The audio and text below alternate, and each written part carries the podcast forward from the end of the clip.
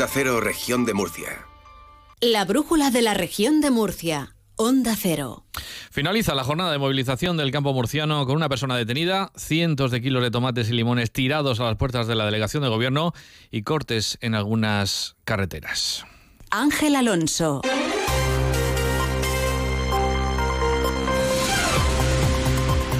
Eso es lo más destacable de una jornada que en general ha transcurrido con normalidad dentro de lo que son esas movilizaciones. Bueno, hasta hace pocos minutos había un corte de carreteras en la A33, en la autovía que conecta Murcia y Valencia por el interior. Nos vamos a ir directamente a la Dirección General de Tráfico para conocer ahora mismo el estado de las carreteras y ya todas estas tractoradas, eh, estos movimientos, movilizaciones de los agricultores han concluido y si hay o no problemas en las carreteras de la región de Murcia. En la DGT nos espera Elena Camacho. Buenas tardes. Muy buenas tardes, ¿qué tal? En estos momentos el acceso a la región de Murcia por las movilizaciones agrícolas se normaliza. Únicamente van a encontrar dificultad respecto al tráfico habitual en la RM15 a su paso por Alcantarilla en ambas direcciones por obras de mejora de la calzada, pero en el resto de carreteras se circula con normalidad.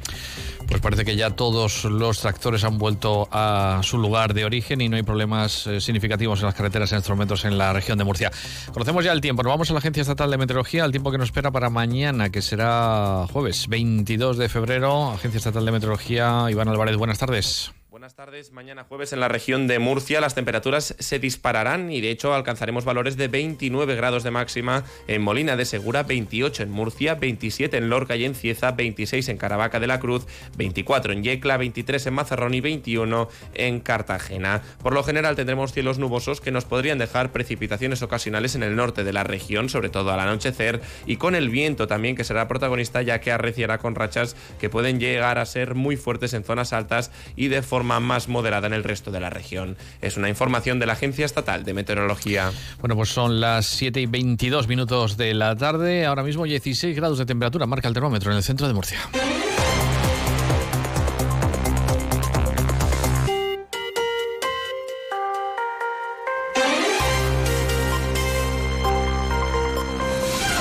Los agricultores cuantifican en unos 2.000 los vehículos agrícolas que han participado en las distintas marchas realizadas desde las comarcas de la región. La delegación de gobierno rebaja esa cifra en 1.500. Unos 250 tractores y otros vehículos han accedido y transitado por la ciudad de Murcia. El regreso de las caravanas a sus respectivos puntos de origen se ha desarrollado con absoluta normalidad, una vez que los organizadores han dado por concluida la jornada de protesta.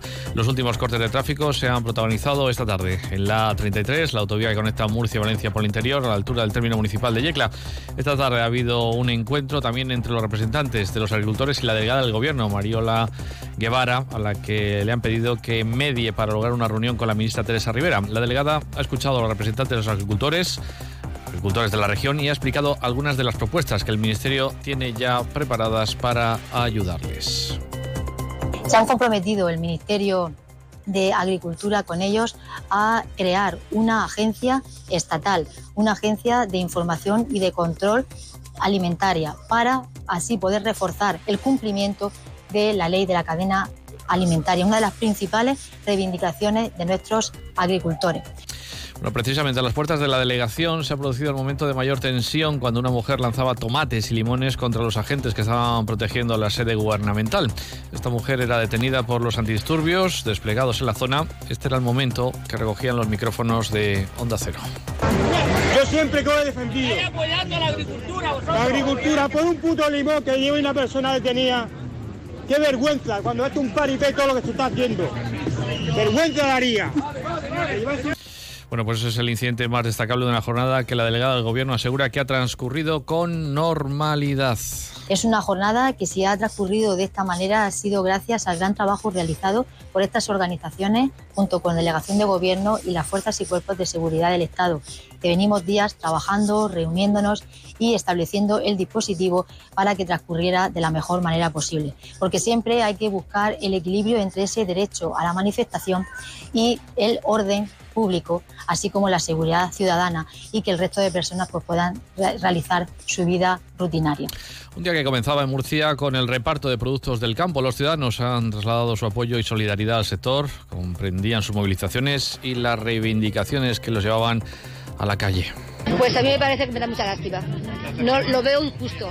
injusto, injusto, injusto. Porque las personas lo plantan, lo riegan y luego no sacan para nada. Es injusto.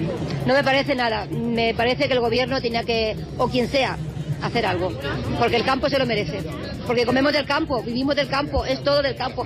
Esto es lo mejor que se puede hacer. Además, tendría que venir toda España aquí, a la región de Murcia, que es la huerta de Europa. Apoyo a todos los agricultores y a todos los empresarios que llevan esto en condiciones, no esos tiranos que hay por ahí que están destrozando la región de Murcia. Por su parte, las tres organizaciones agrarias convocantes, COA, UPA y Asaja, se sentían satisfechas por el seguimiento de la jornada. Alfonso Galvez de Asaja anuncia que las protestas no van a finalizar hasta que no haya soluciones para el sector, soluciones en firme, publicadas en el boletín oficial de la región de Murcia, en el boletín oficial del Estado. Hasta que no haya unos resultados claros, concretos y que eh, se publiquen en el boletín oficial del Estado, estas movilizaciones no van a parar. Hoy estamos aquí en Murcia, el día 21, eh, van a seguir produciéndose protestas y manifestaciones. El próximo lunes tenemos una gran manifestación en Madrid y nuestra reivindicación principal está en eso, en que tenemos que proteger a un sector que es estratégico y garantizar la rentabilidad Protestan, entre otras cosas, por los elevados costes que no cubren los gastos de producción y por la política agraria de la Unión Europea que les perjudica, sobre todo por la entrada de productos de terceros países sin los mismos controles que los que exige Europa a sus propios países. Marcos Alarcón de UPA también pide a las administraciones que pasen ya de las palabras a los hechos. Por tanto, lo que esperamos es que la contundencia de la movilización permita hacer reaccionar a las administraciones públicas y pasar del diálogo, que siempre es importante, a los resultados, a los hechos, para aplicar realmente políticas que den soluciones a los problemas de la gente. Bueno, el presidente de COA, por su parte, José Miguel Marín, ha insistido en el éxito de la movilización en las cinco comarcas que, de la región de Murcia en las que se ha desarrollado. Eh, las cinco comarcas están muy movilizadas. Eh, de hecho, el Guadalentín ha tenido una respuesta tan importante que no nos cabían los tractores en la A7 y hemos tenido que, desviar algunos para la ciudad de Murcia. Eh, la respuesta está siendo muy, muy importante, como no cabe, no cabe esperar otra cosa, dada la situación que tiene el campo. Bueno, pues el campo que tiene la próxima cita en la capital de España, la semana próxima, para movilizarse e intentar buscar ya una solución a esta situación. Ahora mismo, como nos ha dicho la Dirección General de Tráfico, la normalidad es eh, lo que ahora mismo se vive en las carreteras de la región de Murcia después de un día con algunos cortes y complicaciones. Las 7 y 28 minutos de la tarde, seguimos en la brújula de la región de Murcia. Nuevo rifirrafe en el Senado entre el senador murciano Francisco Bernabé y el ministro de Transporte Óscar Puente. Bernabé preguntaba por el cumplimiento de los plazos comprometidos para la financiación, finalización de las obras del corredor mediterráneo y le exigía al ministro que diera la fecha en la que esta infraestructura va a estar funcionando. Óscar Puente recordaba las declaraciones de Bernabé anunciando en 2015 que el AVE a Murcia estaría en marcha a finales de ese año. También le respondió que en la actualidad todos los tramos de la conexión de alta velocidad en Murcia, entre Murcia y Almería están ya en fase de ejecución. Escuchamos a Bernabé y Puente que han tenido este rifirrafe en el Senado. Pero claro, para quien nos ha dado su palabra de honor de que nunca gobernaría con Podemos, de que jamás pactaría con Bildu, de que siempre respetaría a los jueces, de que traería Puigdemont a España para que respondiera ante la justicia de sus delitos, de que la amnistía era ilegal y no cabía en la Constitución, ¿Qué va a importarle ahora engañarnos en unos años más o menos en la ejecución de la infraestructura? Absolutamente nada. Y eso sí que es la verdad. Por eso tienen ustedes que dar un empujón definitivo a actuaciones como la conexión entre Tarragona, y Castellón, la llegada a Cartagena, el soterramiento de Lorca. Y ahora, por eso, señor ministro, por segunda ocasión, ¿nos va a dar usted ese año? ¿Nos va a dar esa fecha? Mire, me pregunta usted o dice usted, afirma usted que yo muestro tener pudor. Y efectivamente, señor Bernabé, yo tengo aquello de lo que usted carece. Mire, Bernabé, la verdad de Murcia. Los murcianos se podrán tomar las uvas este año en la Puerta del Sol viajando en AVE. ¿Sabe de cuándo es esto? Del año 2015. Yo estuve en Murcia hace poco inaugurando un tramo de la A33, el último que quedaba por poner en servicio, y usted me recibió el día anterior a Puerta Gallola, diciendo que eso eran migajas. Pues ahí estuvo el presidente de Murcia conmigo a recibirme, bien contento de las migajas que llevaba el ministro de Transportes. Más asuntos. La Policía Nacional ha detenido a un hombre por presuntamente tocar y acosar sexualmente a una niña de 14 años que viajaba junto a él en su asiento en el servicio nocturno de autobús que cubría el trayecto Cartagena-Madrid. La menor viajaba sola y le tocó en el asiento de al lado un hombre que no conocía de 45 años y nacionalidad egipcia que empezó a decirle frases como qué guapa eres, cuántos años tienes, dónde vas, para poco después comenzar a tocarle piernas y glúteos. La niña contó por WhatsApp a su hermano lo que sucedía, quien avisó a la policía. También la propia acosada avisó al conductor del autobús que inmediatamente le cambió de sitio y de forma discreta llamó al 091. Cuando el autobús llegó a la estación sur, le esperaban agentes de la Policía Municipal y Nacional que atendieron a la víctima, que se encontraba muy nerviosa y fue asistida por sus familiares que le esperaban allí. Los agentes detuvieron y trasladaron a comisaría al detenido que tenía antecedentes, acusado de un delito de agresión sexual y ha pasado a disposición del juez. La Guardia Civil, por su parte, ha detenido en Cejín al propietario de un vehículo de alta gama por falsificación de documentos. El turismo presentaba placas de matrícula francesas con serios desperfectos que impedían su lectura. Su examen determinó que la matrícula amparaba un vehículo diferente. La Guardia Civil ha comunicado a las autoridades francesas la intervención del turismo al presumir de su posible origen ilegal. Un portavoz de la Guardia Civil. La investigación se inició cuando la policía local de Cejín detectó la presencia de un turismo de alta gama cuyas placas de matrícula resultaban ilegibles, por lo que fue retirado de la vía pública para su examen. Este hallazgo fue puesto en conocimiento de la Guardia Civil que inició la correspondiente investigación lo que permitió constatar que la matrícula francesa que portaba no coincidía con el vehículo. La actuación ha culminado con la detención de su propietario como presunto autor de delito de falsedad documental.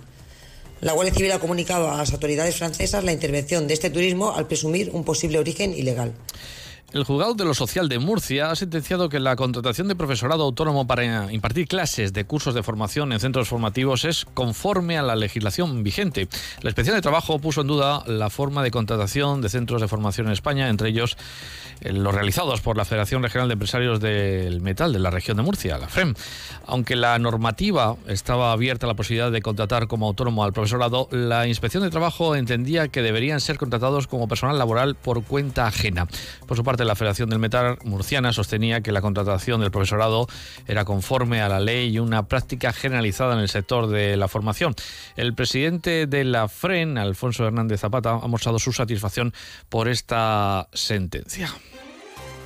Es una gran noticia para los ciudadanos y empresas de este país, porque esta sentencia ha puesto de manifiesto que existe otra visión distinta y más constructiva de ejercer la relación con los administrados. Han sido más de dos años de tensión para toda la organización, para los trabajadores, profesores, alumnos, desempleados y todo el sector de formación, porque su aplicación habría supuesto un daño irreparable. Los pensionistas de la región cobran 1.991 euros menos al año que la media del resto de pensionistas en España, según las conclusiones de la Mesa Local de Murcia por el blindaje de las pensiones en la Constitución, de la que forman parte 17 organizaciones, entre ellas los técnicos de Hacienda. Según datos analizados por esa mesa, en la región residen 235.921 pensionistas que reciben pensiones de todas las clases y regímenes del sistema de pensiones de la Seguridad Social, con un importe medio mensual de 1.106 euros el tercero más bajo del país. De esta forma, los pensionistas murcianos quedan muy lejos de los del País Vasco, por ejemplo, que percibieron 6.139 euros más al año en relación a los murcianos. Por clases, las pensiones más numerosas en la región son las de jubilación, seguidas de las de viudedad y las de incapacidad permanente. Hablamos ahora de vivienda. El portavoz de vivienda del Grupo Parlamentario Popular y senador por Murcia, José Ramón Díez de Revenga, ha reclamado al Gobierno de España que abandone, dice, sus políticas intervencionistas en el mercado de la vivienda y de regulación de los alquileres. Por ello, la moción del Partido Popular aprobada este martes en la Comisión de Vivienda del Senado reclama una modificación de la ley por el derecho a la vivienda a través de un gran acuerdo que perdure en el tiempo. Díez de Revenga ha denunciado públicamente que la ley aprobada por el Ejecutivo hace nueve meses desprecia la propiedad privada, se aparta de los principios del libre mercado y dice que fía las soluciones a la construcción de miles de viviendas públicas. Escuchamos a Diez de Revenga hablar sobre este asunto. Desde el Senado le hemos pedido al gobierno de Sánchez que abandone las políticas intervencionistas que le están imponiendo sus socios radicales, porque esto solo lleva a que los problemas de acceso a la vivienda asequible se agraven. eh, no le está yendo bien al Partido Socialista con esas políticas tan radicales impuestas por sus socios, que los socios que ha elegido para este camino, eh, y por eso le pedimos que vuelva a la moderación, que aplique políticas que, que realmente funcionen y que asuman que estamos en una economía de libre mercado Hablando de vivienda, el diputado regional de los socialistas, Miguel Ortega, ha asegurado que el Partido Popular ha vuelto a impedir en la Asamblea que los jóvenes de la región puedan emanciparse y pretende que solo los que tengan recursos económicos puedan hacerlo. Ortega hizo estas declaraciones en la Asamblea durante el debate de moción presentada por el Grupo Parlamentario Socialista sobre el bono alquiler joven. Asegura que hay 1.550 jóvenes que lo han solicitado y todavía no han recibido ni un euro. Añade que la región fue de las últimas comunidades autónomas en abrir plazo de solicitudes. De los 17,6 millones que ha entregado el Gobierno de España para los jóvenes de la región, solo han ingresado 810.000 euros. Un estrepitoso y ridículo 5% de los fondos. El problema es su modelo y es su sectarismo, porque ustedes habían decidido boicotear el pago del bono de alquiler joven y tener de rehén a la juventud de la región de Murcia. Por su parte, el diputado regional de los populares, Antonio Landaburu, ha denunciado que la estrategia de Pedro Sánchez con el bono alquiler joven es la de confrontar las comunidades autónomas y crispar a la juventud. En esa línea, Landaburu ha asegurado que los jóvenes socialistas siguen el plan de mentiras diseñado por su jefe de filas. Señala que estas ayudas están cargadas de burocracia y de requisitos incumplibles que tienen que gestionar las comunidades autónomas. El gobierno de España vende unas ayudas como una medida estrella de sus políticas, las cuales no gestiona propiamente, sino que encarga a las comunidades autónomas que sean ellos quienes se encarguen de ello. Pero como de la gestión Sánchez no se encarga, parece que lo carga de burocracia y requisitos incumplibles para que no llegue a todos los que la solicitan y así atacar a las distintas comunidades autónomas gobernadas por el Partido Popular. Hablamos ahora de sanidad. La Consejería de Salud ha ampliado las instalaciones de la unidad de rehabilitación cardíaca del Hospital General Universitario Reina Sofía, una mejora de las prestaciones dirigida a favorecer la recuperación de los pacientes. Este hospital fue el primero del Servicio Murciano de Salud en incorporar una unidad de rehabilitación cardíaca de carácter multidisciplinar dependiente de la sección de cardiología que comenzó a funcionar en el año 2007. La ampliación de esta unidad, que participa de fondos europeos, supone una importante mejora, ya que ahora cuenta con 10 ergómetros y dos cintas eléctricas para caminar y correr, según explica el consejero Juan José Pedreño. Unidades de rehabilitación cardíaca del Hospital Reina Sofía y del Moral en Meseguer amplían sus instalaciones y sus equipos pues, para facilitar la recuperación de los pacientes cardíacos y al mismo tiempo también pues, eh, ayudarle a cambiar el estilo de vida, sobre todo con hábitos saludables, para conseguir, en definitiva, mejorar la calidad de vida y aumentar su supervivencia. El Servicio Murciano de Salud pues, ha adquirido pues 12 ergómetros, 35 cicloergómetros, 8 centrales de monitorización precisamente para abastecer y para cubrir las necesidades de estas unidades de rehabilitación. La comunidad va a ampliar en 70 el número de plazas psicogeriátricas disponibles en las residencias de la región para ofrecer una atención especializada a las personas mayores con problemas de salud mental. Este incremento se producirá a lo largo del año 2024, este año presente, y va a permitir reducir en un 65% las listas de espera correspondientes a este tipo de, personas, de plazas. La consejera de Política Social, Conchita Ruiz, ha detallado que el número de plazas psicogeriátricas disponibles en la región alcanzará este año las 326. Por su parte, el Servicio Regional de Empleo y Formación ha activado nuevos canales de comunicación y atención para personas en desempleo, con la puesta en marcha de un servicio telefónico y un chatbot o asistente conversacional en su portal de Internet www.sefcam.es. Con estos nuevos servicios que estarán disponibles las 24 horas durante todos eh, los días del año, los usuarios pueden renovar su demanda de empleo, así como obtener la fecha de próxima renovación. Además, se proporcionará información adicional en el caso de no poder realizar la renovación por las particularidades de la demanda del ciudadano. La puesta en marcha de estos dos nuevos canales de comunicación, que se suman a la oficina virtual que lanzamos el pasado mes de noviembre, nos permite avanzar en nuestro compromiso por hacer del SEF un organismo más moderno y conectado a los ciudadanos, facilitándoles que realicen sus trámites desde casa de una forma más cómoda y ágil y a cualquier hora del día. Pues no hay tiempo para más, les dejamos ya con la torre, con la brújula, que pasen una estupenda tarde. Hasta mañana.